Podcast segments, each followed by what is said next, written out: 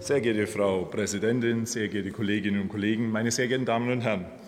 Uns allen hat der russische Überfall auf die Ukraine schrecklich vor Augen geführt, wie ernst es Russland mit seiner imperialistischen Eroberungs- und Einflusspolitik ist. Deswegen ist es richtig, auch als Parlament Stellung zu Russlands wachsendem Einfluss in Afrika zu beziehen. Und wenn ich hier an den Kollegen Trittin und andere Vorrednerinnen und Vorredner anknüpfen darf, dann ist der russische Einfluss in Afrika natürlich vor allem politischer Einfluss, aber er zeigt sich in drei Dimensionen. Militärisch, wirtschaftlich und propagandistisch. In allen drei Dimensionen müssen wir entsprechende Antworten geben und werden diese geben. Lassen Sie mich zunächst die militärische Dimension beleuchten. Als wir vor Weihnachten unsere Soldatinnen und Soldaten in Mali besucht haben, da wurde der russische Einfluss in meinen Gesprächen entweder offen oder zwischen den Zeilen angesprochen. Während die Soldatinnen und Soldaten in Bamako sogar bedauerten, dass wir nicht aktiver gegensteuern und möglicherweise durch den Rückzug aus EUTM jahrelange Aufbauarbeit gefährden würden, erklärten uns die Soldatinnen und Soldaten in Gao, dass die eingeschränkte Operationsfähigkeit unserer Truppe natürlich auf den russischen Einfluss zurückzuführen ist. Und gerade hat uns allen auch das Abstimmungsverhalten Malis bei der UNO gezeigt, dass die malische Regierung sich aktuell für Russland als Partner entschieden hat. Aber auch in Mali gibt es schon jetzt Menschen, die bemerkt haben, dass Russland dort eben nur eigene Ziele verfolgt. Und für diese Menschen müssen wir weiterhin die Tür für Gespräche offen halten. Natürlich war es richtig, EUTM auslaufen zu lassen. Und natürlich ist es richtig, unser Engagement, unsere Beteiligung bei MINUSMA zu beenden. Wir müssen aber anerkennen, dass es in vielen Teilen Afrikas und nicht nur in Mali ein konkretes Sicherheitsinteresse der Menschen, aber auch ihrer Regierungen gibt. Neben der demokratischen Entwicklung müssen wir möglicherweise auch für den Aufbau von Sicherheitskräften als Ansprechpartner zur Verfügung stehen und eine Alternative zum Reingehen und Draufhauen Partner Russland aufzeigen. In der wirtschaftlichen Dimension genießt die deutsche Entwicklungszusammenarbeit weltweit deshalb einen so guten Ruf, weil sie eben auf Augenhöhe agiert und nicht nur die eigene wirtschaftspolitische Agenda umsetzt. Und hier gibt es eine klare Abgrenzung zur russischen, aber auch zur chinesischen Vorgehensweise in Afrika.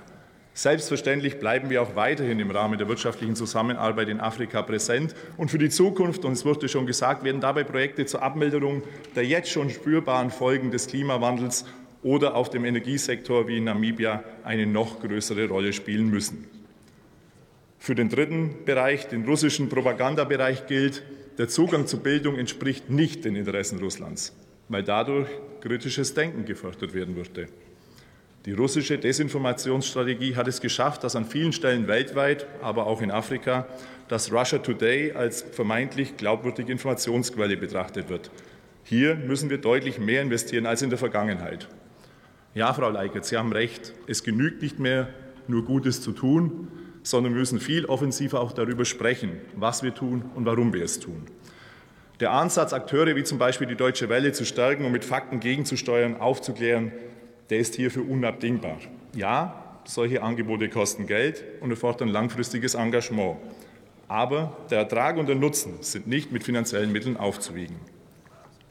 Meine Damen und Herren, auch im Umgang Russlands wachsendem Einfluss in Afrika muss Deutschland Verantwortung übernehmen. Ich möchte Ihnen noch ein Bild dazu mitgeben. Ursprünglich wurde das Siegel Made in Germany 1887 vom britischen Parlament eingeführt, um vermeintlich minderwertige deutsche Produkte zu kennzeichnen. Wir alle wissen, was daraus entstanden ist. Es wurde ein wirtschaftlicher Erfolgsweg. Dieses Siegel stand für ein besonderes Qualitätsversprechen. In den letzten 75 Jahren hat sich auch die deutsche Außen-, Sicherheits- und Entwicklungspolitik bewährt. Beinahe überall auf der Welt wünscht man sich nun ein stärkeres Gewicht Deutschlands. Auf keinen Fall wollen wir aber den Oberlehrer spielen oder aus einer überheblichen Position heraus andere Staaten belehren. Aber wir scheuen uns auch nicht davor, auf der globalen Bühne Verantwortung zu übernehmen und mit gutem Beispiel dafür zu sorgen, dass Made in Germany auch für unser Angebot als Partner für die friedliche, demokratische, nachhaltige und partnerschaftliche Zusammenarbeit steht.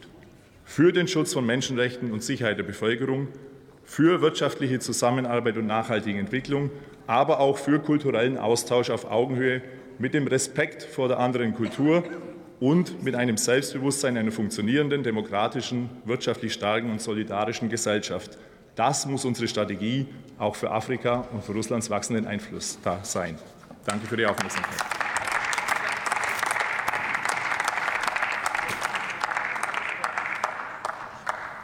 Alexander Radwan hat jetzt das Wort für die CDU-CSU-Fraktion.